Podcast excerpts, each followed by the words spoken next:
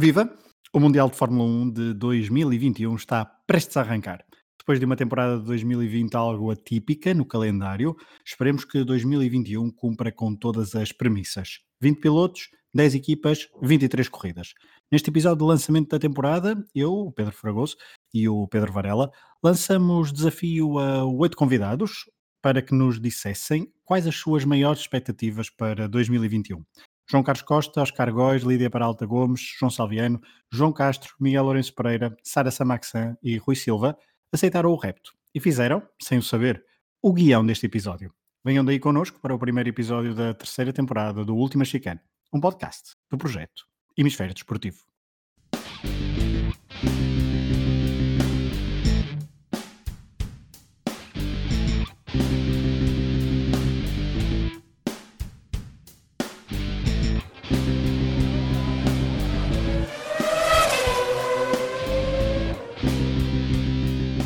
Olá, Varela.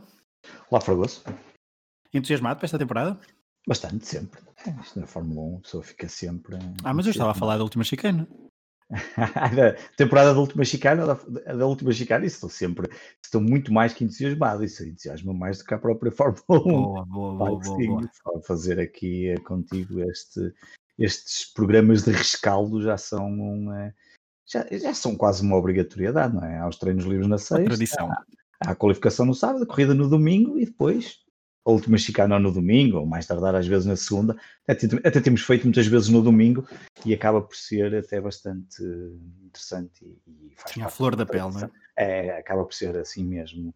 Uh, com mais às, ve às vezes depois até há suspensões ou, Sim, ou às vezes pessoas que até nos, nos apanham na curva mas tem aquele lado mais foi o que foi sempre a gênese quando tu criaste aqui o, o podcast, que é que é falarmos como adeptos e aquela emoção de passado uma ou duas horas da corrida ter acabado e ainda estar ali. Às vezes não são assim tão boas as corridas, é, é verdade, já tivemos assim alguns episódios, mas é sempre muito interessante e faz parte já de uma tradição. É isso mesmo, concordo. Vamos à temporada de 2021 que arranca no Bahrein e que acabará, se tudo correr como previsto, em Abu Dhabi, em dezembro. Serão 10 equipas, com as estreias, entre aspas, da Alpine e da Aston Martin, 20 pilotos, 3 rookies, Tsunoda, Mick Schumacher e Mazepin, e um regresso badalado de Fernando Alonso. Serão então 23 corridas, com o regresso de Zandvoort, adiado por causa da pandemia o ano passado, mas que se espera que em 2021, em setembro de 2021, possa acolher os fãs holandeses de Max Verstappen. Teremos também a estreia de, da Arábia Saudita no calendário, Portimão e Imola mantêm-se no calendário de 2021 após terem sido correias, correias, corridas de substituição em 2020. Também há correias de substituição. Enfim. Por falar nisso, Varela, vamos ouvir já o nosso primeiro convidado, Oscar Góis. A voz não precisa de apresentação, é ele que narra as corridas na Eleven e que aqui nos deixa a sua principal curiosidade para a temporada de 2021. Já voltamos à conversa. Olá, meus amigos. Bom, uh, são tantas as coisas que até fica difícil escolher, mas se me permitem, vou um, ehm, escolher duas. A primeira é perceber um, ehm, se as corridas de sprint vão realmente trazer mais espetáculo, se vão trazer mais emoção, se vão trazer aquilo que a Liberty quer que sejam mais audiências uh, televisivas, mas sobretudo perceber se há maior competitividade num tipo de corrida mais curta do que num grande prémio normal. Ou seja, se as equipas uh, vulgo uh, do segundo pelotão poderão ter mais hipóteses de vencer ou não e se uh, pilotos dessas equipas poderão dar nas vistas, por exemplo, um pouco à semelhança daquilo que aconteceu com o Sérgio Pérez no Grande Prémio de Sakir, ainda que aí tenha sido um grande prémio, mas foi um grande prémio sprint, se formos a ver a duração normal por volta nessa configuração exterior do Bahrein. O outro uh, assunto que me desperta curiosidade e interesse é público, Grande Prémio de Portugal. Vamos ou não ter público? Os portugueses vão poder ou não estar em Portimão no fim de semana, no primeiro fim de semana de maio? E perceber de uma vez por todas se começamos a deixar de dar tiros nos pés e se começamos a ser bons organizadores e se começamos a passar lá para fora um outro tipo de imagem, porque na mesma semana temos notícias que dão conta de X% de público em Portimão e depois, de repente, há uma alegada fonte do governo que fala a um jornal português e que diz que não, que não há público nem na Fórmula 1, nem no MotoGP, nem no futebol antes do final do confinamento. Eh, portanto, estamos a passar uma imagem lá para fora que, do meu ponto de vista, é ridículo. Não sei de quem é a culpa, mas também recordo-me que uh, foi dito, ainda durante o mês de janeiro, pelo presidente da FPAC e por outras entidades, que Fórmula 1 em Portugal só com público. Portanto, Gostava de perceber como é que vamos, eh, porque somos nós, portugueses, descalçar esta bota e espero que, de uma vez por todas, se passe uma imagem lá para fora diferente da imagem que temos vindo a passar aqui, que é uma imagem de completa desorganização ou de falta de comunicação. É verdade que a pandemia e só o evoluir da situação, como dizia o Stefano Domenicali no fim de semana de teste, é que vai ditar o regresso de público aos grandes prémios, mas uh, precisamos eh, de começar a acertar com estas coisas e precisamos de passar lá para fora uma imagem de que somos um país coeso e de que estamos todos a trabalhar para o mesmo. E não falo só da Fórmula 1, falo também do MotoGP, porque é importante também a presença de público no MotoGP duas semanas antes do Grande Prémio de Fórmula 1. De resto, um abraço para os dois, para todos que ouvem o Último Chicano também, e desejo-vos uma temporada de 2021 recheada de sucessos. Um abraço, Oscar. Obrigado pela, pela participação. Varela, um, pegando aqui no, no comentário do Oscar, deixa-me só dar até sobre Portimão uhum. um, o, meu, o meu ponto. Não, não é o meu ponto de vista, ele toca num, num ponto importante. Um, as declarações prévias já em 2021 dos responsáveis dizendo que só fazia sentido trazer F, a Fórmula 1 com o público, é este o ponto, eu acho que é um ponto importante para se perceber os próximos, os próximos dias e o que, é que, o que é que acontecerá ou não com em relação ao Portimão e ao público. Antes de te dar a palavra, deixa-me só dizer isto, então, quer em 2020, quer em 2021, Portimão foi sempre das últimas corridas a ser anunciadas. Um, houve muitos boatos na imprensa, continua a haver muitos boatos, muitas fontes, muitas, inclusivamente muitas datas, ou seja, revela que trazer a Fórmula 1 para Portimão uh, não é de todo simples. Em relação à questão do público, no meio de uma pandemia, apesar de reconhecer o impacto que um evento um, destes possa ter no setor turístico, creio que não deveria ser a prioridade uh, número 1 um, ou número 2, nem a número 10 do Estado português. Não sabemos ao certo o financiamento, o que sabemos é que a prova se vai realizar dentro de menos de mês e meio, o MotoGP ainda mais cedo, e há uma incerteza muito grande e declarações, lá está, contraditórias. Para quem tem pouco dinheiro, Uh, que é o caso das, de, de, quem organiza em Portugal, parece-me um, pouco arriscado. Esperemos pelos próximos dias para ter mais informações concretas, mas Varela, deixe-te comentar. Sim, um, o, Oscar, o Oscar acabou por, por, por focar em dois pontos. É? Nós tínhamos pedido um ponto a cada uma pessoa, mas ele toca aqui em dois. Vamos a esse segundo ponto que é, Sim, acaba por ser muito importante, que é, o, que é o ponto. É, é um ponto muito importante e, e ele tem razão claramente nesta, nesta, nesta confusão que houve de comunicação e que deu origem à capa do Expresso, por exemplo, não é? Onde veio a notícia, supostamente uma fonte. E é engraçado porque eu. Atenção, a capa é, a notícia desenvolve é, praticamente nada da capa. Nada, exatamente. Na prática, a capa é que lança o pânico, digamos assim. O pânico, ou se quisermos, gera o, o buzz, não é? Que agora tanto se gosta de falar e, e, e acaba, e, e, acaba por lançar aquela confusão toda. E é curioso porque eu, dois ou três dias antes, e aliás cheguei a falar contigo e com o Rui sobre isso, dois ou três dias antes tinha falado com uma pessoa que está por dentro de, deste assunto e muito, muito por dentro, e ele tinha-me dito que havia grandes possibilidades de haver público, não só no MotoGP, que o Oscar também refere aqui muito bem, e também na própria Fórmula 1, inclusive falava-se até de poder ser um evento piloto com, com algumas condições, faltava de saber, mas, e, e na altura também me tinham dito, faltava, obviamente, o, o, o, o ok final do governo, como é óbvio, neste caso, depois a Direção Geral de Saúde e essas coisas todas. A verdade é que hum, hum, eu, eu, compreendo o, que ele diz e, e, também compreendo e concordo muito com o que tu acabaste de, por, por começar um, a tua nota em relação ao Grande Prémio de Portugal. O Grande Prémio de Portugal, todos nós queremos que, que, que, esteja cá, que continue, que seja possível ter cá por não sei quantos anos, todos nós gostaríamos disso, todos nós gostaríamos que a organização fosse melhor. Um, todos nós queremos uh, poder ver aqui o Grande Prémio em condições e em segurança, diria que neste momento não pode ser uma prioridade, não, é óbvio, não, nós estamos, saímos de um, de um período complexo, de uma vaga de, de, de, mortes e de casos relacionados com Covid, que neste momento tendencialmente está a melhorar ah, e, e não, queremos, não, não, queremos continuar em, em, em estados de, de confinamentos e essas coisas todas. E, portanto, um, também concordo que não deverá de ser um, a prioridade. Agora, um, sinceramente, eu, eu, eu, eu, imagino que quando a organização do autódromo de, do Algarve eh, assina o acordo com a Fórmula 1, ou com a FIA, ou neste caso, desculpa, com a Liberty, para ter este grande prémio, pá, eu, de alguma forma pensei que.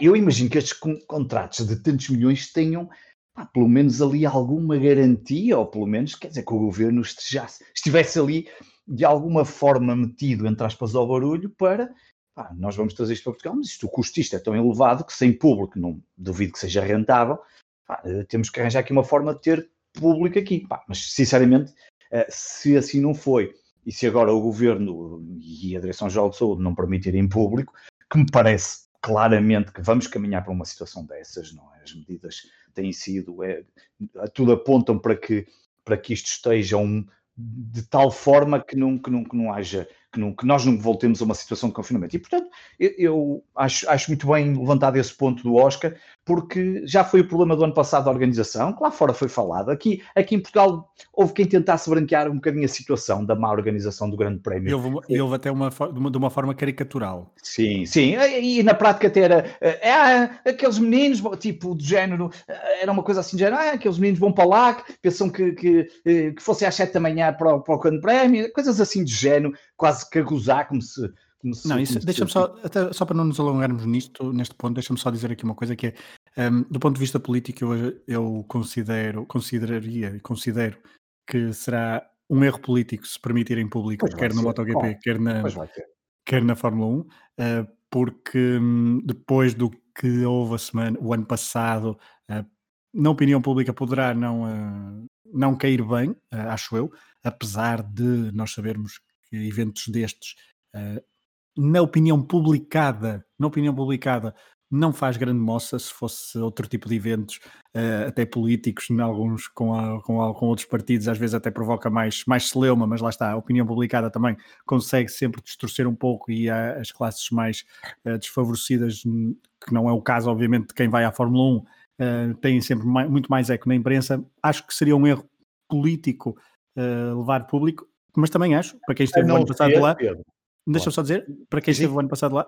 não, há, não acho que se determinadas regras forem cumpridas, não há grande perigo Sim, uh, é verdade. no, e no estar lá. Acho que há que afinar várias regras, há que afinar várias coisas estruturais, não por parte da DGS, mas por parte do Autódromo Internacional do Algarve, que aí sim correram mal, e se essas regras forem afinadas, uma percentagem até mais baixa, uma melhor distribuição de lugares, acho que seria perfeitamente possível, tal como a Fórmula 1, mas também tal como o futebol Pedro, e também de esportes claro, de formação claro, que estão completamente parados.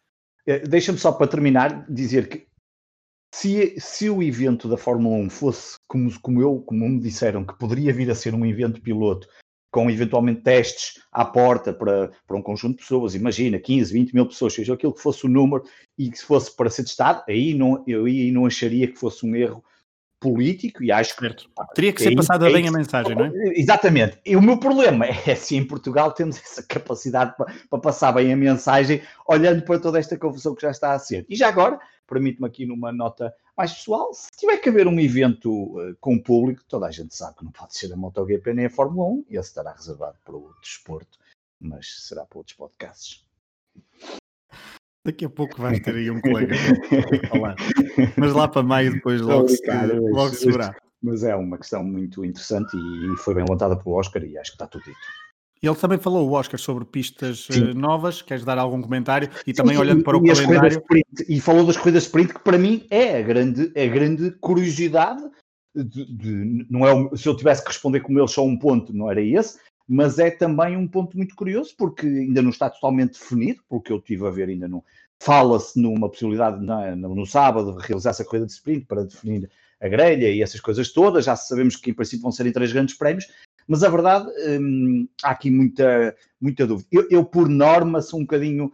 Eh, eu, eu preferia que não existissem, eu, eu, espero que não transformem eh, a Fórmula 1. E, pá, eu, eu, se há coisa que eu não quero é ver a Fórmula 1 transformada em naqueles espetáculos como a Fórmula E, que aquilo parece o Super Mario Kart. Pá, eu, eu, eu, não quero nada disso, a bem da, das transmissões e da competitividade e não sei o que mais. E, pá, eu por norma não mexia muito no modelo. Percebo que a Liberty quer mudar por uma questão de, de, de, espetáculo, emoção, audiências, competitividade, essas coisas todas.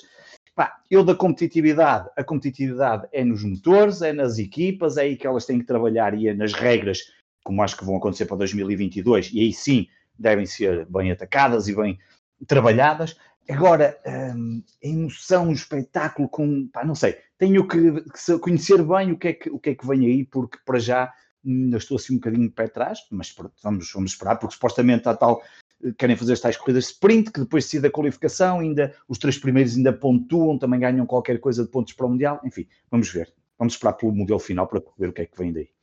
É, até porque se calhar já deveria ter sido anunciado, mas eu percebo que. Eu acho que sim, a três dias de começar o campeonato do mundo é assim uma coisa um bocado estranha. Eu sei, há pouco acho que foi ontem ou hoje ainda que o, acho que foi o Binotto falou que já, já havia ali uma espécie de fumo branco. Ah, mas porra, três dias, se calhar isto não. Quer dizer, eu acho que eles não estão ali a inventar nenhuma, nenhuma fórmula secreta Uh, nem ninguém está à espera que, dizer, não sei, uh, não percebo por, porquê de demorar tanto tempo a apresentar um possível modelo para estas corridas de sprint, mas, mas pronto, vamos aguardar até que, que, que, que o finalizem. Aproveito só a deixa do Oscar também para, para, te perguntar, Zandvoort, a Arábia Saudita, portanto já dá algum deles te provoca muita excitação ou muitas, ou muitas incógnitas? Zandvoort ainda, ou Zandvoort menos, sim. A ideia de poucas ultrapassagens, não é? Sim, Zandvoort tenho alguma curiosidade para, para ver como é, que, como é que a coisa vai funcionar. Um, já o ano passado havia essa curiosidade. A Arábia Saudita, aquela simulação não favoreceu em nada. Não, eu sei que aquilo era uma simulação em computador, aquela coisa toda, um, provavelmente numa daquelas plataformas de jogos online, talvez um iRating, uma coisa não, assim. não, não, aconselhado, não aconselhado a pessoas claustrofóbicas. Claustrofóbicas, é, a, a simulação é horrível, parece que estás dentro de uma prisão e um, pá, não se vê espaço nenhum. Uh, eu, eu, já não sou um grande fã de, de Singapura, uh, curiosamente ainda ontem corri à noite com os meus companheiros de, de, de campeonato virtual, quer dizer, chamar aquilo correr eu não, não, corri, porque ao final de sete voltas tem-me contra o muro de propósito, porque já estava farto daquilo, ainda por cima era Foi de propósito? Ah. De propósito, já. Assim, desculpa, não sabia que estava a gravar com o Nelson Piquet, peço desculpa. Exato, mesmo de propósito, já estava farto e olha, acabou, não jogo mais, isto tem-me contra o muro e acabou pá, não, não tenho muita pachorra para aquele tipo de circuitos em que são difíceis, não, não vi espaço nenhum na Arábia para ultrapassar, percebo que, so, que seja um circuito rápido, mas pá, fiquei assim um bocadinho. Bem, ok, é simulação, vamos esperar um bocadinho. Além do mais, não é um país propriamente que me. Que me hum. Não é daqueles países. Até vamos eu, ver se enfim. há manifestações políticas. Sim, estou muito para ver, muito curioso para ver o que, é que a, o que é que a Liberty vai fazer nesse, nesses, o que é que os pilotos vão fazer também quando, quando forem à Arábia Saudita nesse, nesse grande prémio, porque toda a gente sabe que, que, tipo de país é que temos ali pela frente, mas vamos ter que esperar muito, porque isto é só em dezembro, exato, nesse país democrático, só em 3 de dezembro uh, é a penúltima prova do, um, do, do Campeonato do Mundo. Exatamente, antecede a última em Abu Dhabi. Exatamente, Abu Dhabi. Vamos agora, não, não. Vamos, a, vamos agora. Não, não há de ficar muito longe. Qualquer dia isto é, termina no Dubai, Arábia, termina. Exato, qualquer dia isto é, é, qualquer dia é tudo ali às tantas. Vamos esperar follow, que follow the money. Follow the money, exatamente. Vamos agora ouvir o nosso camarada do Hemisfério Desportivo, Rui Silva. Um, Rui, o que é que te entusiasma então mais para a temporada de 2021? A chegada de Sérgio Pérez à Red Bull este ano é capaz de ser um dos pontos mais interessantes da temporada. Não só porque é um, piloto que acaba por marcar uma ruptura com todo o passado da Red Bull, olhando para a história, é o segundo piloto mais experiente contratado pela escuderia, só mesmo o David Coulthard, no ano de estreia da Red Bull na Fórmula 1, que já tinha 11 anos eh, de carreira no, no grande circo, tem mais temporadas na, no circuito do que, do que Sérgio Pérez. Sérgio Pérez chega depois de 10 temporadas e vai ser um, um colega que, que, Max Verstappen provavelmente ainda não teve. Na altura em que era, em que era rookie, uh, rookie na Red Bull, uh, teve Daniel Ricciardo, mas não era a mesma coisa. E, e curiosamente, a última vez que a Red Bull teve dois pilotos com pelo menos 6 anos de experiência foi em 2013 com Vettel e, e Mark Webber. No último ano que não só tiveram um piloto a ser a conquistar o campeonato, como também conquistaram o título de construtores. Eh, vai ser muito curioso saber como é que Sérgio Pérez vai conseguir arrancar desde o início, sobretudo depois das, dos ensaios falhados dos últimos anos, perceber se a Red Bull por um lado, vai conseguir uh, afetar a Mercedes no primeiro lugar, se o carro se vai aproximar, ou se por outro, uh, se terá concorrência não só de equipas que estão em, em crescimento nos últimos anos, como a, a, Racing Point, agora a Aston Martin, mas também se a Ferrari vai conseguir uh, voltar a disputar esse lugar com a Red Bull e, e também a McLaren com a, com a chegada de Ricardo e de Lando Norris. Portanto, a Red Bull com uh, Verstappen e Sérgio Pérez provavelmente não terá perdas de tempo como teve no passado e, e, será um dos agentes mais, mais interessantes logo, pelo menos neste arranque de temporada. Obrigado, Rui. Um, Varela, ao longo dos últimos dois anos nós batemos aqui muito na tecla. O segundo piloto da Red Bull não ajuda em nada a equipa a ser mais consistente. Um, este ponto que o Rui toca, da experiência, com ótimas reflexões históricas, pegando na história da equipa e nos casos de Coulter ou da dupla Vettel-Weber. Uh, Varela, achas que Pérez tem talento suficiente para não ser apanhado na maldição daquele lugar? Olha, isso é, eu, eu acho que é o que todos queremos. Queremos não só para para, para o próprio Pérez, porque ninguém, ninguém deseja o mal do Pérez e queremos o sucesso do Pérez, mesmo que não seja um piloto, mesmo que, mesmo que gostemos de outros pilotos. Mas... Não é aquele piloto que tem anticorpos, por acaso. Não, não é, exatamente. Um, porque também acho que o próprio Max Verstappen fica a ganhar com um companheiro uh, de equipa que seja mais competitivo e que esperemos que possa ser, e porque realmente ficou aqui alguma um, pulga atrás da orelha, como se costuma dizer, com os testes de inverno. Efetivamente, a Red Bull pareceu estar mais próximo, se calhar, de, de, daquilo que, que a Mercedes eh, tem vindo a fazer e a dominar completamente. E esse, esse seria, eh, se assim fosse, poderia significar que teríamos não só Max Verstappen mais próximo de, de Hamilton e, e, e de Bottas também, e, disputar esses, esses lugares eh, principais de, de, de, cada fim de semana, como do próprio Pérez também estar lá em cima, porque o que se espera de um segundo piloto de uma Red Bull uh, é que esteja pelo menos eh, a disputar os lugares principais, sempre grande prémio após grande prémio, que é o que não tem acontecido. E é muito interessante isso o Rui ter dito, é uma, é uma quebra numa tradição que vinha de alguns, alguns tempos para cá, de alguns anos para cá, em que hum, é o segundo piloto mais experiente, contratado pela marca, a seguir a, a, a David Coulter, como tu referiste, e, um, e portanto, é, essa, essa é, uma das, é uma das grandes curiosidades e que ficou ainda mais uh, vincada por aquilo que vimos nos testes de, nestes testes de inverno. Um, é, um, é, um, ponto muito bem lembrado pelo Rui e, hum, e seria fantástico se nós tivéssemos uma Red Bull hum, mais próxima da Mercedes, ou ao contrário, às tantas, às tantas a Mercedes não tão forte e uma Red Bull melhor e encontrarem-se ali a meio caminho e, e proporcionarem-nos aqui, uh, um, quem sabe, pelo menos estes quatro pilotos poderem disputar os primeiros lugares e vamos a ver o que é que os outros também irão fazer, porque há aqui muitas incógnitas em relação às outras equipas, mas era, era sem dúvida que ficava uma, uma, uma competição uh, ainda mais interessante um, e eu acredito que o Max Verstappen percebe que também o seu tempo tem que. Ele é novo, mas um, é bastante ambicioso e ele tem que ter carro para poder lutar pelo título de campeão mundial. Bom, eu só para dizer que eu ainda não vi todos os episódios de Drive to Survive ah, nesta altura. O primeiro, vi o primeiro ainda. Ok, eu já vi 7 ou 8. Agora já, já vi, estou a ver tudo muito calminho. Tudo já não me recordo, mas se a época corre bem um, à Red Bull, no próxima temporada de Drive to Survive, ninguém aguentará a sobranceria de Chris Horner. Pronto, fica só esta. Isso já é um clássico do Drive to Survive, não é? Fica, exatamente, fica. fica, fica. Eu, não sei se, eu não sei se nos episódios, eu não sei se nos episódios que faltam ele, ele canta uh, com, com a mulher, porque só falta mesmo isso. Um, para, para, para, para ser mesmo irritante. Mas pronto. Vamos agora ouvir João Castro, teu colega de podcast do, no podcast Sporting 160, mas que também fala várias vezes no podcast. Vamos falar de FUM, ele que é adepto da McLaren, e ele fala sobre isso, mas também começa neste, neste áudio que vamos ouvir por querer uma maior aproximação, aproximação da Red Bull à Mercedes, tal como toda a gente espera, e veremos se há aproximação à Mercedes e se será da própria Red Bull. Uh, vamos ouvir João Castro e já voltamos à conversa. Olá, Pedros. Um, em primeiro lugar, obrigado pelo convite para lançar esta pergunta ou este desejo para esta época. E, em segundo lugar, uh, desejar a continuação de um excelente trabalho, um programa de adeptos Fórmula 1 para adeptos Fórmula 1.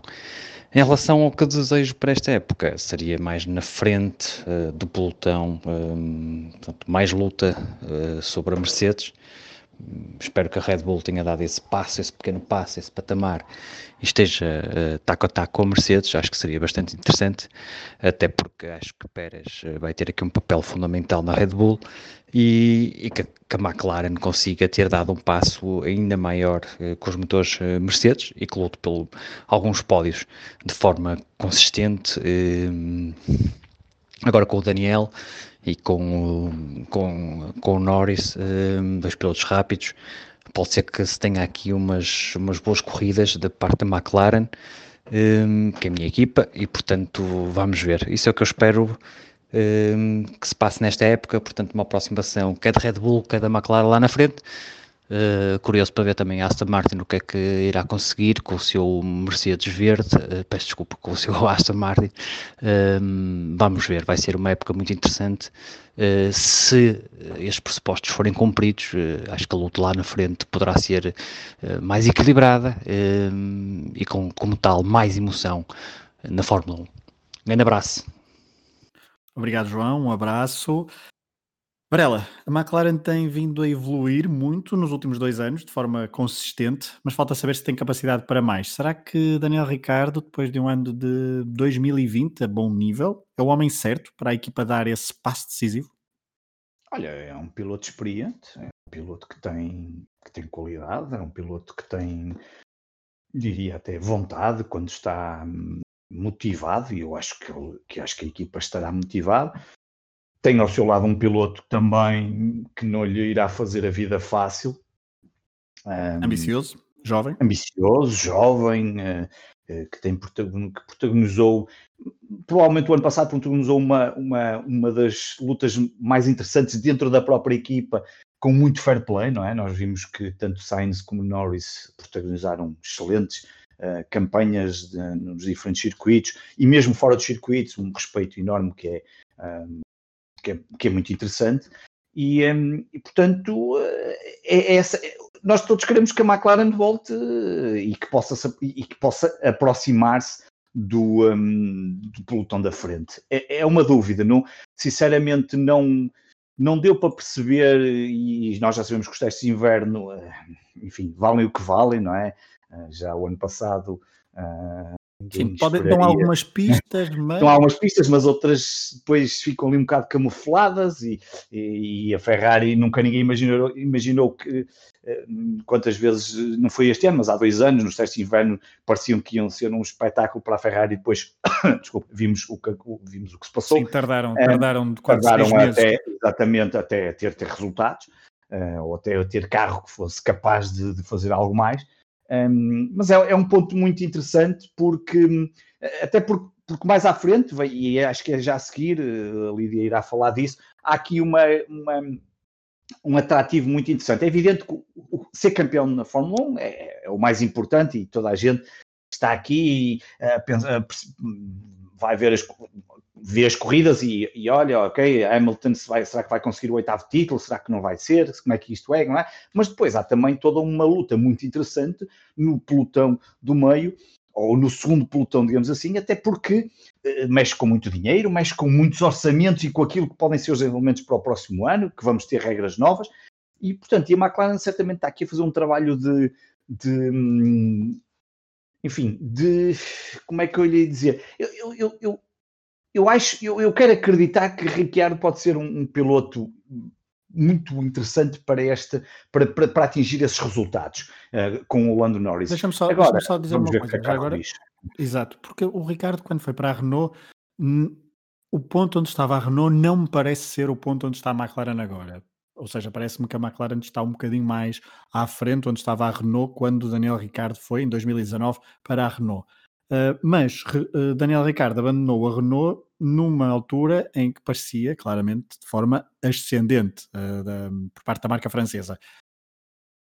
ficará sempre na dúvida. É um passo arriscado de Daniel Ricardo ir para a McLaren, porque é, mudar de equipa, adaptação e um, nunca é, nunca é trigo limpo, farinha amparo, não é? Mas, mas eu acho sinceramente que pode funcionar muito bem.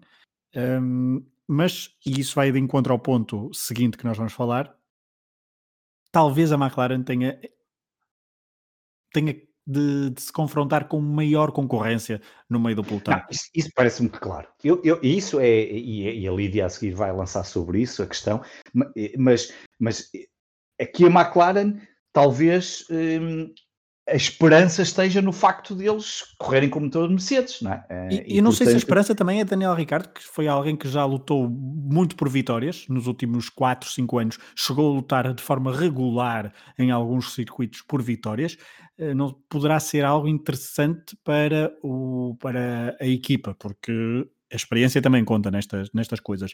Um, a Alpine também tem Fernando Alonso, que já, já foi inclusivamente campeão do mundo, uh, a Aston Martin e um, tem agora também Sebastian Vettel, outro ex-campeão do mundo, mas olhando só para a McLaren, acho que o facto de Daniel Ricardo estar lá pode ser um boost interessante porque é alguém que já lutou por vitórias, que tem uma, um outro conhecimento. Está um bocadinho à frente a McLaren, não é? Que era como tu dizias, está um bocadinho parece à frente. Estar, parece estar à frente. Oh, oh, exato, vamos por aqui este, sim, é melhor Veremos se, se, tem, se, tem, sim, se teve continuidade nestes últimos meses. Parece estar à frente da, da Alpine, parece, e eventualmente à frente da Aston Martin. E eventualmente, porque a própria Aston Martin.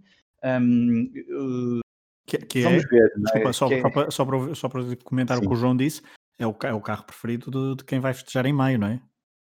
Uh, pois, eh, eu, eu, eu, a minha marca, obviamente, a minha, a minha escuderia preferida é Ferrari. é, vês como eu te ponho é, não, é, é Ferrari, não, não, aqui não há hipótese. Eu aqui não, não torço pelas cores, eu torço. Nem com, pela... nem com o Vettel de verde? Não, não. Não, não fica bonito o verde ao Vettel? Não, não, fica muito bem e, fica, e o carro é muito bonito, aquele British Green Racing, não é? O British Racing Green. Digo sempre, não sei bem se é British Racing Green, acho que é British Racing Green. Um, não, mas, é, não é mas... é Stromp Green. Exato.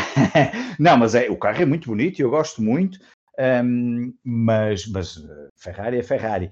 Agora, um, acho que há ali também muita curiosidade e, e, no outro dia quando vi o lançamento da, do, do, carro e o próprio Vettel e o Stroll estavam bastante animados e gostei muito de ver o, o, Lawrence Stroll, o pai, um, obviamente a dizer que está ali para, para, para ganhar e para cumprir os seus objetivos e, para isso um, tem que, o carro tem que estar hum, tem que estar a um nível muito elevado. Vamos ver Varela, se isso acontece Varela, ou não. Se há, pouco, há pouco eu falava que Pérez não tinha não gerava grandes anticorpos, eu acho que esta equipa gera, e Lawrence Stroll, e Lance Stroll gera Sim. muitos mais anticorpos no, no mundo da, da Fórmula 1 e dos adeptos, veremos.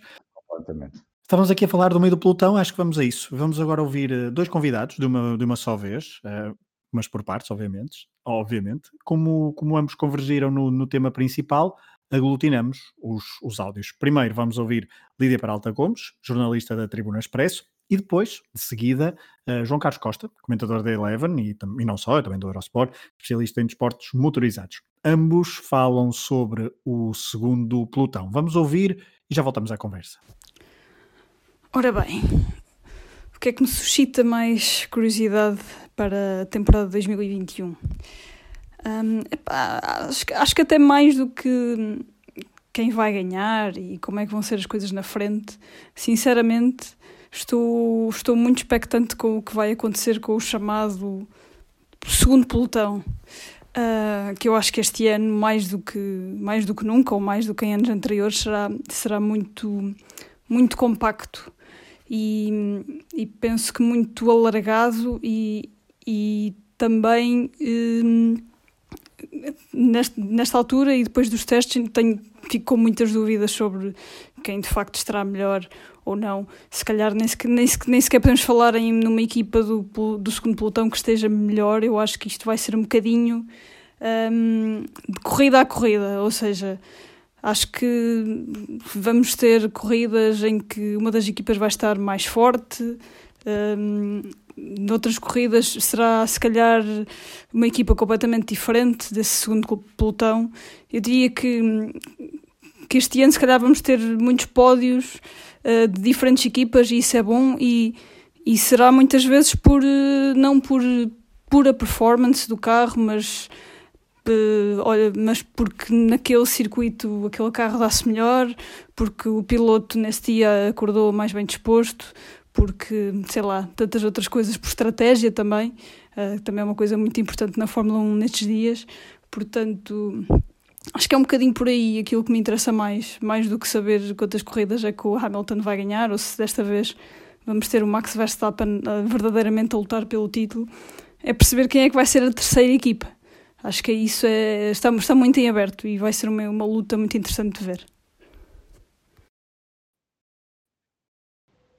Em relação à temporada 2021, aquilo que para mim pode criar mais expectativa, para além de sabermos se Red Bull está ou não mais próximo da Mercedes ou mesmo à frente dos carros da marca alemã, é percebermos qual será a forma como o segundo pelotão se vai explanar na pista.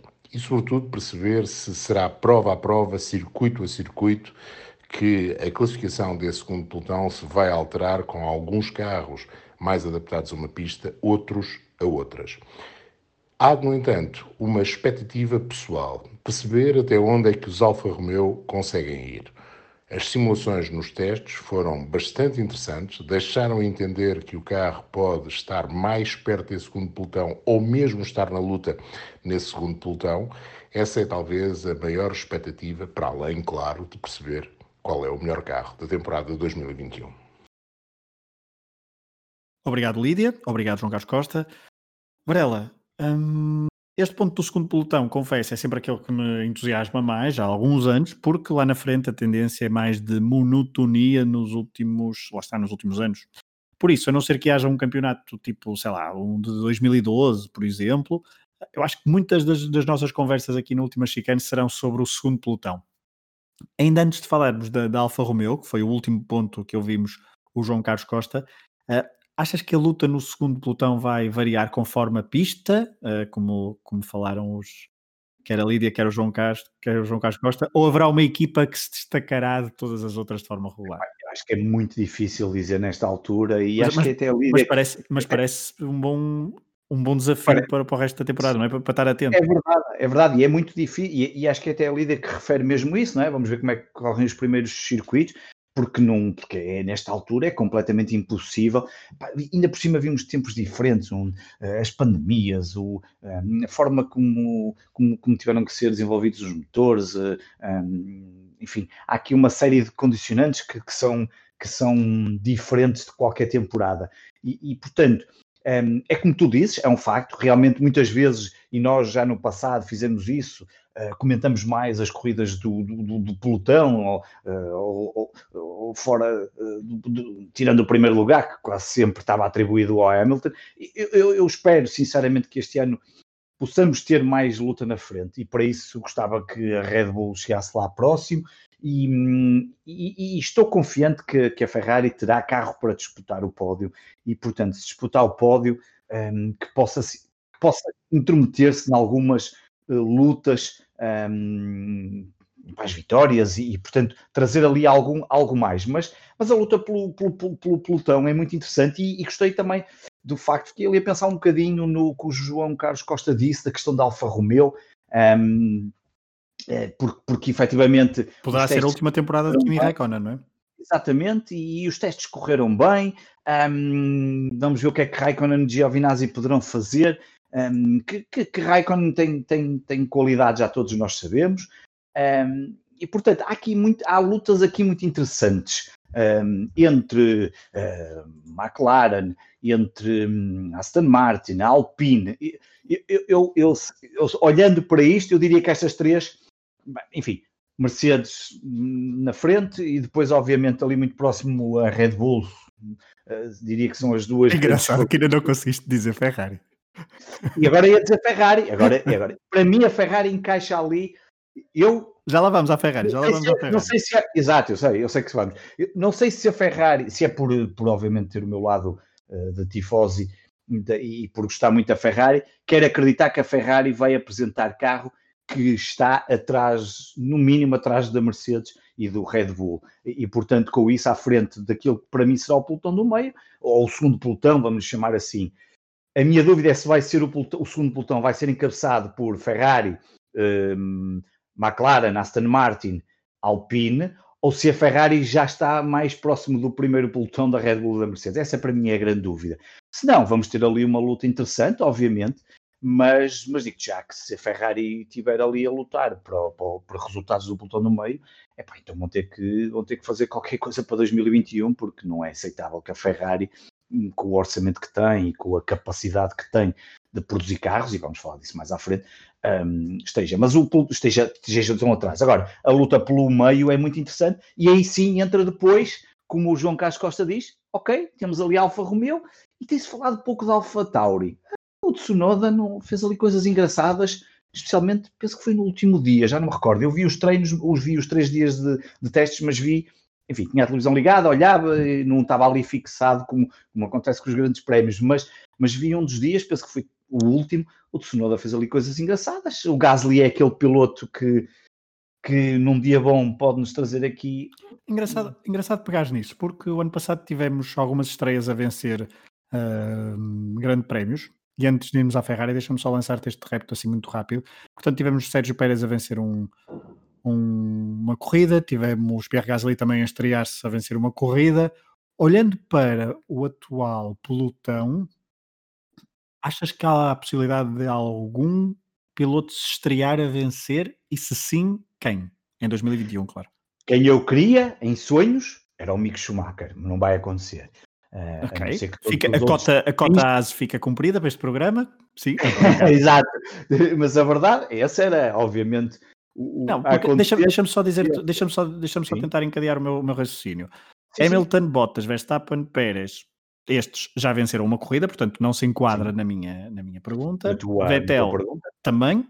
Ah, também não contas o Vettel. Eu, nem conto o Vettel, nem conto okay. o Daniel Ricardo. Eu estou a dizer estreaste okay. para vencer um grande prémio. Estrear mesmo, mesmo. Exatamente. Portanto, sobra muito pouco tempo. Sobra muito pouco. Portanto, Norris, eu diria, eu diria que entre Norris... Também não conta nem o Leclerc. Então só temos Norris...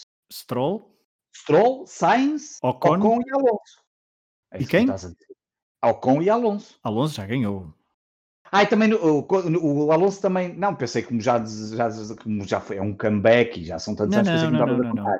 Portanto, mesmo uma estreia, Sim. epá, assim fica muito reduzido. Quer dizer que então só temos o Norris, o Stroll, o Sainz e o Ocon. Bem, não, que todos também, podes, também estavas a falar do Tsunoda, também pode ser o Giovinazzi. É o que eu estou a dizer, exatamente, mas eu acho que para aí já é muito difícil. Mas, mas olhando para o que tu perguntas com essas condicionantes, Sim. eu via uh, eventualmente o Sainz. Via. Repara, o Sainz o ano passado. É, e, tem um, e tem um Ferrari, não é? O Sainz o ano passado conseguiu o terceiro lugar, não foi terceiro segundo, lugar, não foi? Segundo, é não, segundo lugar, segundo lugar, exatamente. Segundo e terceiro, não foi duas vezes. Agora o terceiro foi, o terceiro foi no Brasil é o ano passado. É, esse foi, o ano pass... Esse foi há dois anos no Brasil. Ah, já foi há dois anos. O ano passado foi segundo. Pronto. Quer dizer, se o Ferrari estiver dentro da, da, se for uma coisa melhor, não é? se não for um Fiat Panda, como o do ano passado, eu estou em crer que desses que me dizes, que me dás, eu acho que aí o Sainz tem vantagem sobre o Norris. Gostava que fosse o Norris, mas. mas pois, era, era, era, era, portanto, não, nós, não, nós, temos esta, esta, esta, esta, brincadeira, esta brincadeira e eu, vou, e eu acho que Lando Norris vai estrear-se primeiro a vencer um grande prémio do Carlos Sainz. Pois, essa é a minha dúvida. Se o, se o McLaren for bom, uh, pá, era, era, era, uma. Não sei, eh, tu achas que vai estrear primeiro? É, é, uma, é um desafio engraçado, não, não, não é nada fácil, porque o Sainz aparentemente deveria ter melhor carro um, é aquele piloto muito certinho, que, que, que já falamos aqui várias vezes. Uh, o Norris, aliás, lembro-me quando passado falamos disso, um, tinha que se calhar, pá, toda a gente gosta daquele seu espírito brincalhão e miúdo e aquela coisa toda, mas está na altura também de dar o passo para, porque, porque lembras-te que o ano passado começou muito bem o campeonato e até chegou a estar em quarto lugar, mas depois houve por ali uma quantidade de corridas que a coisa um, não correu nada bem, entre alguns problemas na boxe, mas também entre alguns erros que acabaram por ser cometidos. Um, mas é, é, um, é um desafio engraçado, pode ser, pode ser que tenhamos um novo desafio entre os dois. Se bem que eu aqui quero que o Carlos Sainz ganhe, porque o Carlos Sainz agora está. está, está pois, está mas agora não. mas o Carlos Sainz agora está a conduzir o melhor carro que existe na história da Fórmula 1, eh, portanto, o melhor carro, não em si, mas a melhor sim, marca. Sim. Assim. Sim, o melhor carro, não sei se é o melhor carro, vamos ver. Mas se, é um bom desafio. Talvez Norris e Sainz, é, vamos ver. É, Lembrei-me aqui. Vamos ver. Eu, eu, tentei fazer a pergunta com que direcionasse para Norris versus Sainz e tu mordeste o isco. Muito bem, é isso mesmo. Uh, Varela, mas vamos continuar no Ferrari. Vamos agora ouvir a Sara Samaxan, a camarada também do Hemisfério Desportivo e que também fez do Hulkenberg como o Rui Silva em 2020 aqui no último chicane, fez do Hulkenberg algumas vezes. Uh, ela traz-nos a Ferrari para a conversa. Vamos ouvir e já voltamos nós à conversa. Acho que em 2021 vou estar de olhos postos na Ferrari e vocês sabem que não é por ser fã da escuderia depois de uma temporada uh, no ano passado completamente desastrosa para a equipa, vai ser muito interessante ver o que é que podem fazer este ano, uh, principalmente por duas razões. Primeiro, o carro em si. Hum, acho que ninguém nega que o carro de 2020 da Ferrari uh, era péssimo, muito pouco competitivo e, na verdade, a Ferrari faz parte da história da Fórmula 1 e mesmo se não fizesse, só faz bem ao desporto ver mais carros competitivos na luta pelo primeiro lugar. Portanto, ver o que é que a Ferrari consegue apresentar em termos de carro é, a primeira questão. A segunda são os, os pilotos. Com a saída do Vettel, a Ferrari escolheu o Sainz para ocupar o lugar do ex-campeão mundial. Já vos tinha dito que achei que era um erro. Um, agora é preciso ver se essa aposta foi certa. São dois jovens pilotos e Leclerc já tem provas dadas, mas ter o Sainz como colega de equipa não é exatamente a mesma coisa de que ter o bonzinho Seb. E vamos ver o que é que a Ferrari nos pode mostrar. Obrigado, Sara. Varela, este ano vais eh, este ano vais festejar em espanhol com regularidade, então? É pá, se tiver que ser, não, não, isso, é, isso, é como, isso é como quando o Alonso foi para, para a Ferrari eu não, posso não eu não sou um grande fã do Alonso, reconheço-lhe enormíssimo mérito e vamos falar dele mais à frente. E também não és muito fã do Sainz. Não, sou, não, mas é, mas, mas não, mas, mas não, não, não, não, não era em termos de características. Há aqueles pilotos que tu não, pá, não podem ser os melhores e tu não, não ligas muito. Pá, é, sabe, estas coisas são como são, não, não há nada contra, como é óbvio. Mas a verdade é que a partir do momento que, que, que entram no, no, na Ferrari, um, ehm, passam a ser, eh, do, passam a ser eh, pilotos que, que, que, que, têm que produzir resultados e, que me dá prazer ver a Ferrari vencer. Agora, um, este é um grande desafio para a Ferrari. Este ano foi uma época desastrosa. O ano passado, a Sara levanta aqui.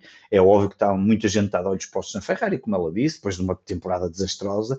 Um, e o que é que podem fazer? Se o carro efetivamente está melhor, se é, é uma, é, ela como ela que já disse até aqui nestes programas que a escolha de Sainz para ela tinha sido um erro.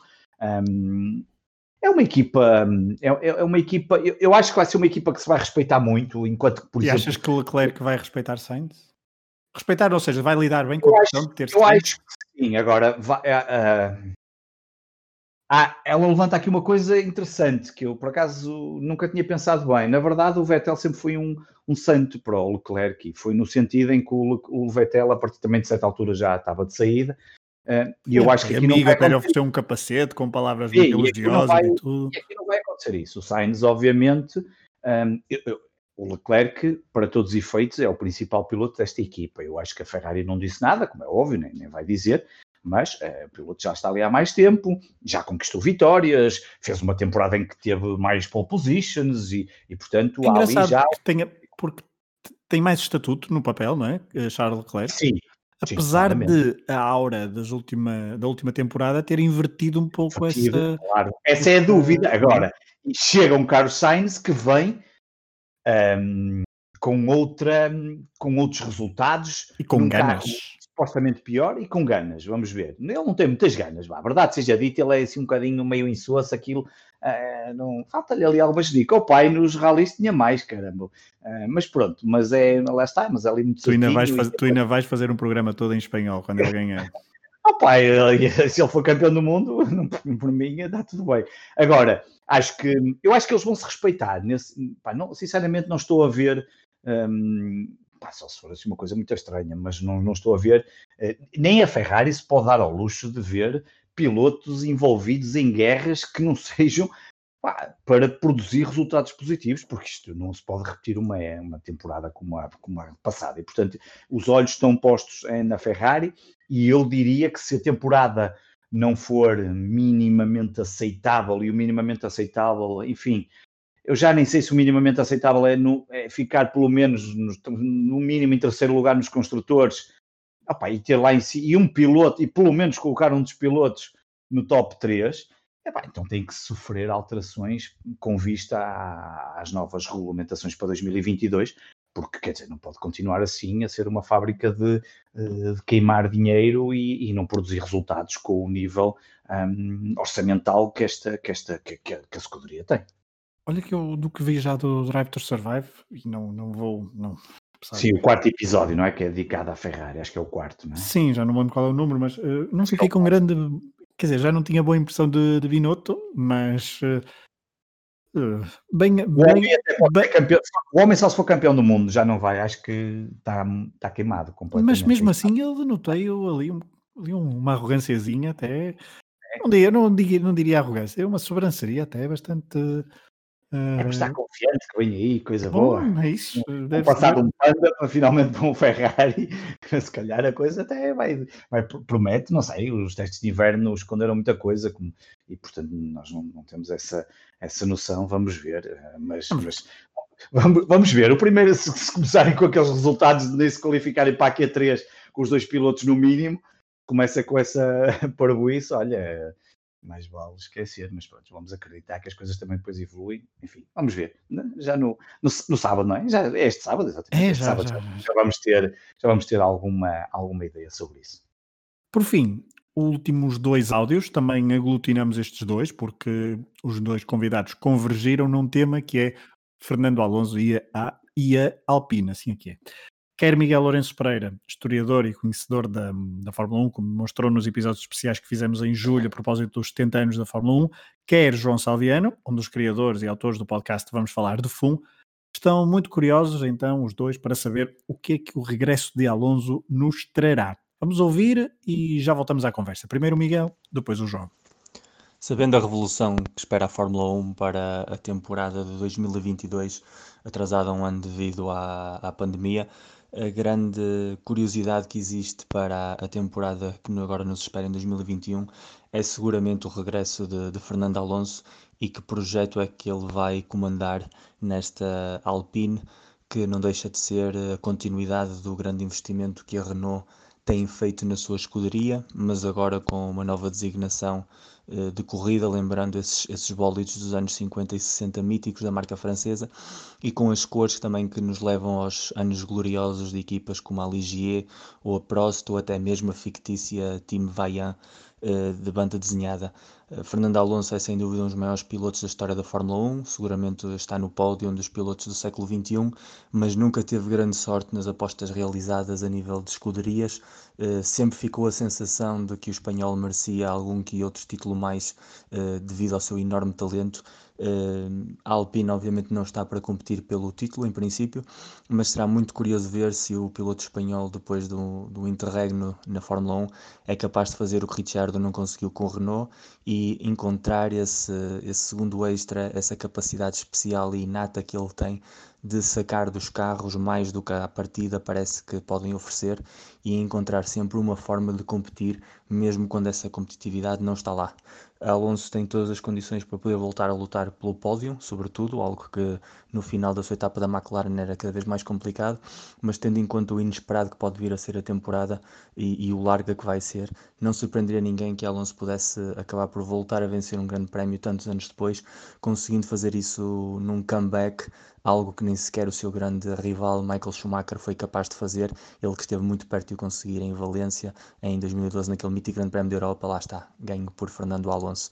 Uh, Alonso na Fórmula 1 é sinónimo de qualidade, uh, Alonso em 2021 é a grande dúvida que vamos querer uh, aclarar com a temporada que se avizina.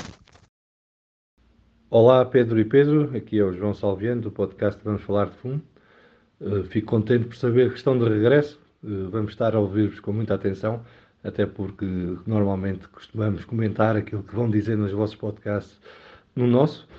Para esta temporada de Fórmula 1 de 2021, aquilo que me provoca mais curiosidade ou interesse é o, regresso de Fernando Alonso. Estou curioso para ver como se vai comportar em pista, que resultados vai conseguir e como vai ser a luta com o Ocon, em primeiro lugar, e depois também ver como é que se vai eh, aguentarem com o Alpine eh, F1, um carro que promete, com base nos testes de inverno, e que poderá causar algumas surpresas aqui e ali, e com o apetite do espanhol por vitórias, eh, será certamente digno de ver uh, o Alonso a tentar aproveitar todas as oportunidades que lhe surgirem pela frente.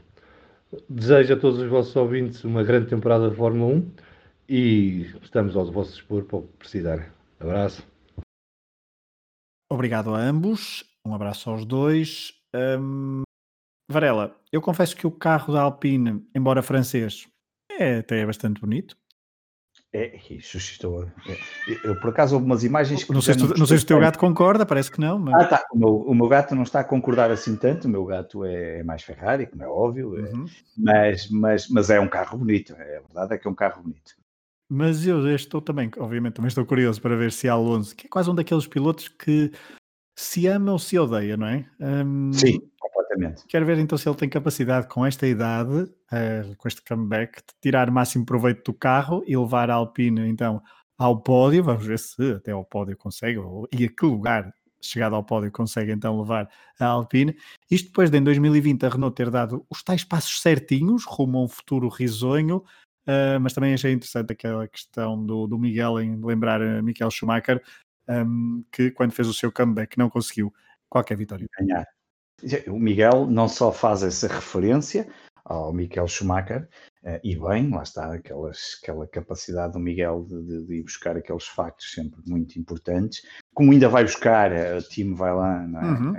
É, fictícia, não é? E sempre interessante, um, e levanta um ponto muito interessante que é a possibilidade de uma vitória de Alonso num grande prémio. Uh, o que se acontecer, quer dizer que a Alpine realmente tem ali um, um grande carro.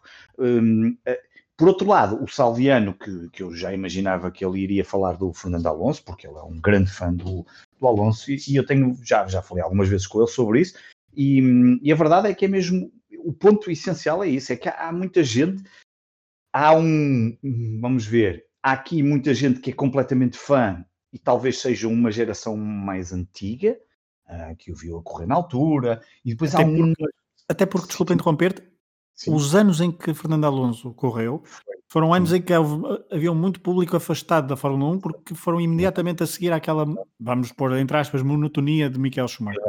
exatamente. E depois tens os outros fãs, os mais recentes, e muita gente que às vezes pá, não, não quer dizer que o façam de propósito, mas esquecem um pouco a história e a importância de determinados pilotos que já o foram no passado, já aconteceu com o Vettel, já tive essas discussões com pessoas um, nas redes sociais por causa do Vettel, já vi o Salviano ter, o Salviano depois também já não entra nessas discussões, mas eh, sabemos que há essas discussões também com o caso do Alonso. Eu não sou, eu nunca fui um grande fã do Alonso, mas reconheço um mérito como muitos poucos pilotos existem na Fórmula 1. É, uma, é, é dos melhores pilotos que a Fórmula 1 teve na sua história. Um, é, não é à toa que a Alpine vai buscar e, portanto, um, é alguém que pode, não só do ponto de vista de rendimento dentro de pista, como também fora da pista e do conhecimento que tem, ser uma mais-valia para esta equipe. E, portanto, um, é óbvio que, tá, que há muita expectativa, até dos próprios, imagino que dos espanhóis, a legião de fãs espanhola esteja bastante um, apreensiva fãs para. E imprensa.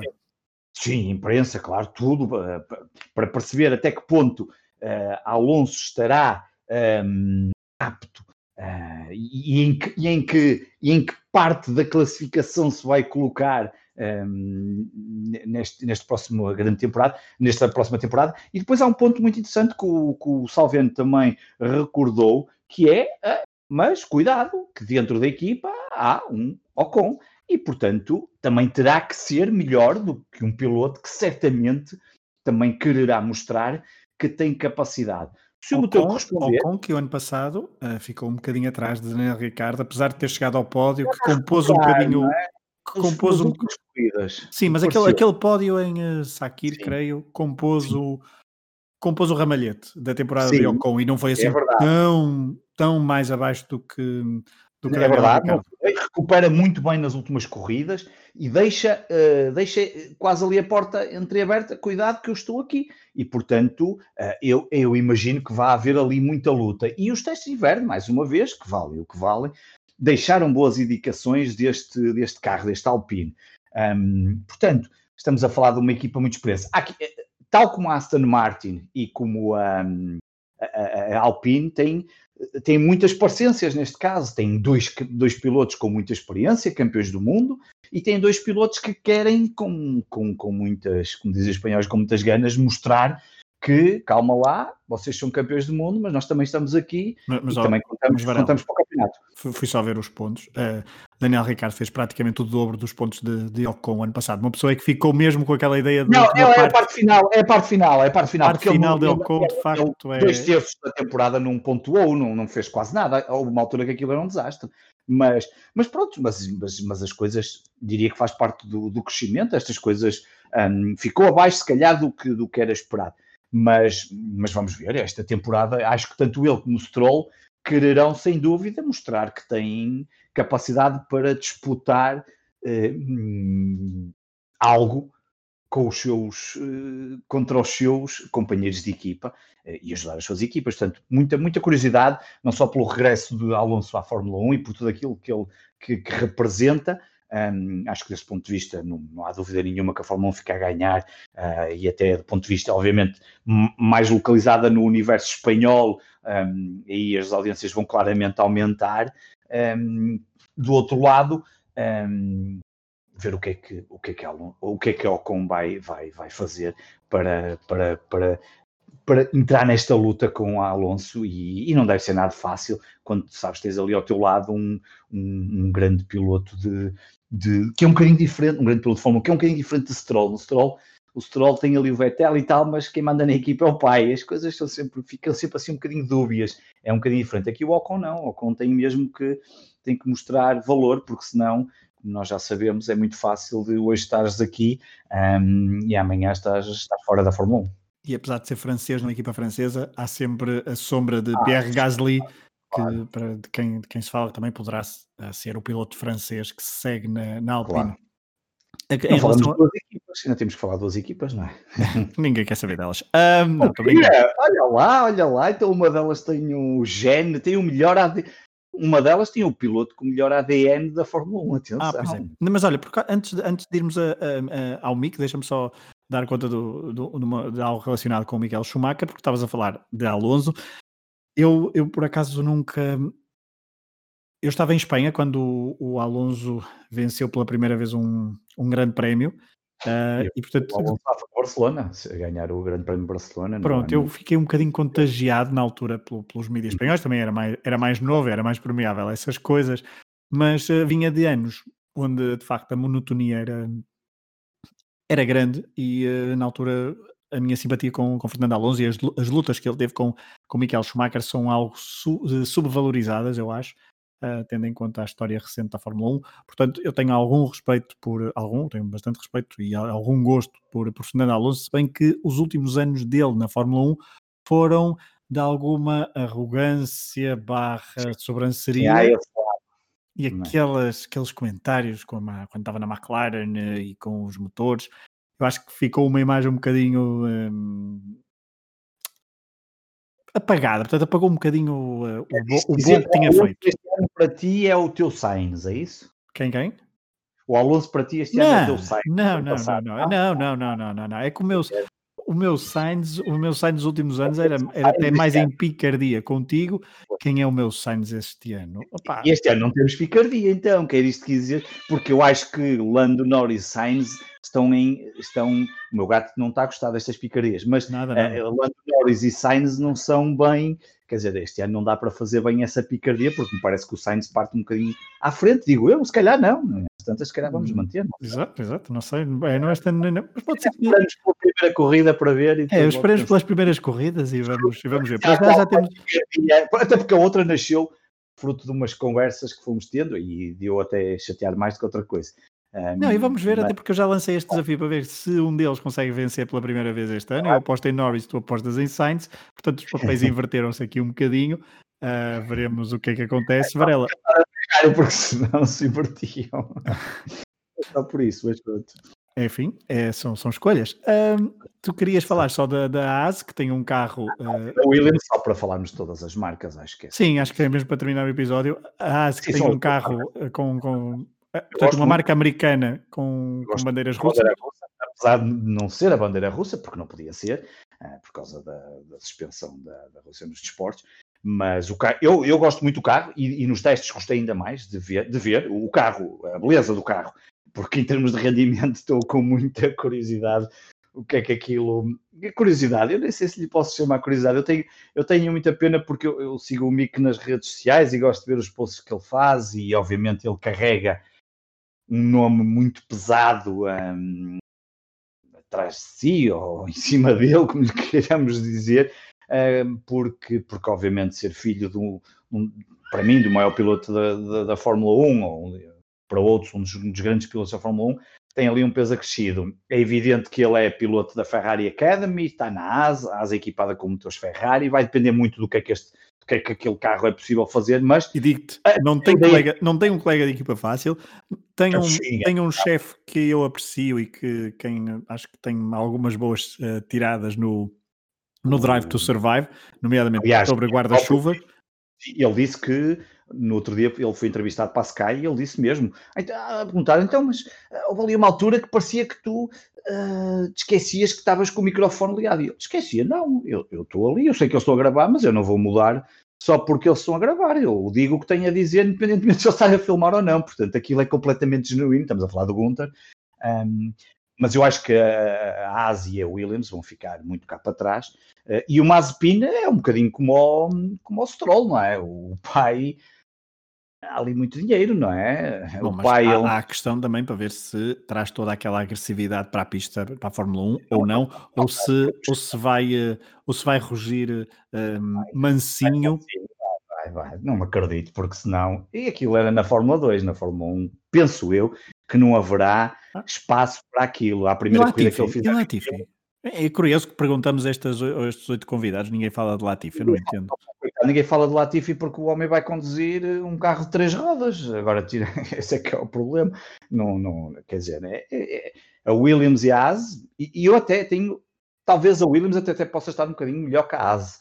Uh, não sei, muito curioso para ver o que é que estes dois, se conseguem se aproximar ou não, se conseguem entrar ali nas lutas, se conseguem conquistar mais pontos. Uh, era bom, era bom não estarmos sempre a ver os Williams nos últimos lugares ou os As cá para baixo. A última temporada da As é, é, é, terrível, é desgastante. A última temporada da Williams acaba por ser só interessante quando o Russell foi conduzir o Mercedes. É, portanto, o ponto alto da temporada da Williams foi quando o Russell saiu da Williams para conduzir o Mercedes e, portanto, um, gostaria que, obviamente, queríamos, queria, queria, da mesma forma que queremos que se aproxima dos primeiros lugares, as Red Bulls, as Ferraris e, e que se aproxime das, do Mercedes, eu gostava de ver o Asi e os Williams mais próximos dos, dos, dos outros e, e, a trazer mais luta. Até porque temos ali pilotos que na Fórmula 2 eram pilotos com muita qualidade, seja o Latifi, seja o Mazepin, o Schumacher, o Mazepin com o seu lado mais agressivo, mas são pilotos que, são, que têm qualidade. O Russell já, já, já, já, já mais, com mais experiência aqui na Fórmula 1. Ah, vamos ver o que é que vai acontecer. Temos mesmo que esperar por, por primeiro fim de semana para ter aqui alguns dados adicionais. É, nós daqui a uma semana voltaremos então com o rescaldo do Grande Prémio do Bahrein. Deixa-me só dar a nota, só para relembrar, que a Williams o ano passado fez 0 pontos, a Haas fez apenas 3 e depois a Alfa Romeo fez 8. E aqui este ponto há pouco eu esqueci-me de dar, é que aquela tal aproximação da Alfa Romeo uh, ao, ao segundo pelotão tem de ser uma, uma aproximação mesmo muito gigante. Recordemos que o sétimo classificado, Alfa Tauri, fez 107 pontos o ano passado, 107 pontos. Um, eu sei que foram também muito impulsionados por, um, por, por, exemplo, pelo pódio, pelo pódio, não, sim, pelo pódio, pela vitória de, de Pierre Gasly, mas quer, um, quer uh, Gasly, quer uh, como é que ele se chamava? O russo? Uh, Kvyat. Um, foram tendo ali algumas prestações interessantes, portanto, Alfa Romeo faz 8 pontos e Alfa Tauri faz 107. É um gap, é uma diferença muito muito grande, mas seria bastante interessante, então aquele ponto que o João Carlos Costa deu, que é ver se a Alfa Romeo de facto dá um passo e tem que, é o maior passo destes que, teve, que, que, existe praticamente para chegar ao segundo pelotão, é tendo em conta até acho que é um passo maior, tendo em conta olhando para 2020, do que a Red Bull aproximar-se da Mercedes, obviamente com outra importância. E não esquecia que desta vez as corridas já não começam às 10, portanto às 13 e 10 ou 14 e 10, voltam outra vez à hora certa. Ah, neste okay. fim de semana, exatamente, e neste fim de semana, pelo menos eu parece-me que já é para todos, acho que já vai ser assim para todos. E neste fim de semana a qualificação é no sábado às 3 e a corrida é no domingo às 4 da tarde. Muito bem.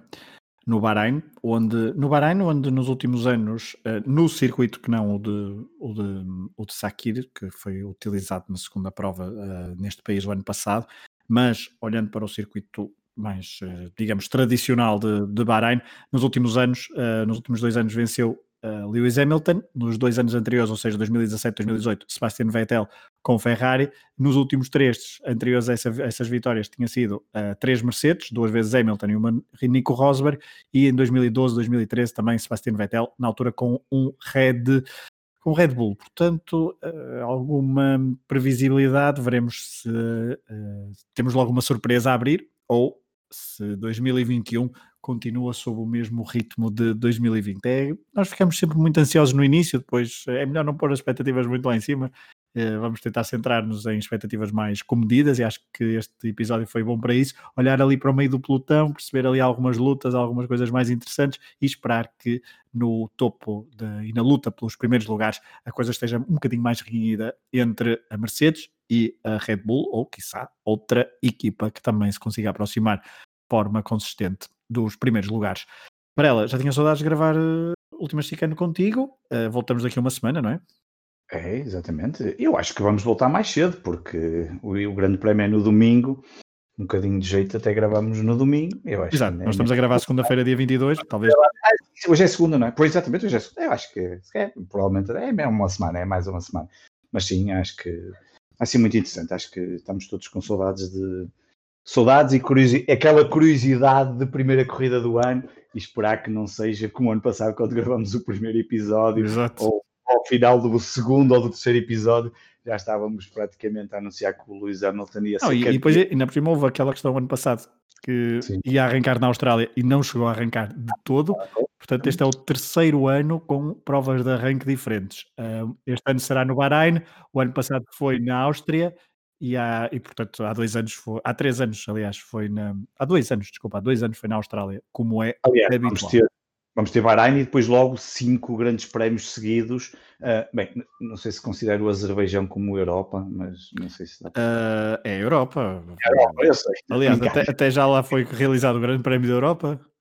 Pois é verdade, exatamente. Portanto, e nós vamos começar com o Bahrein e depois com cinco corridas seguidas uh, na Europa, até depois avançamos para o Canadá e portanto com, com, Portugal logo aqui na terceira na terceira corrida e portanto acho que vamos ver que seja que seja um ano diferente do ano passado é o que nós para melhor é o que nós queremos e esperamos e que assim também dá emoção e, e dá também bons programas do última chicane não é que os outros não tenham sido bons no ano passado mas às vezes houve ali um ou outro que tivemos que fazer alguma ginástica para encontrar eh, momentos que, que, que fossem apetecíveis de comentar e, portanto, vamos ver o que é que este nos vai trazer esta temporada.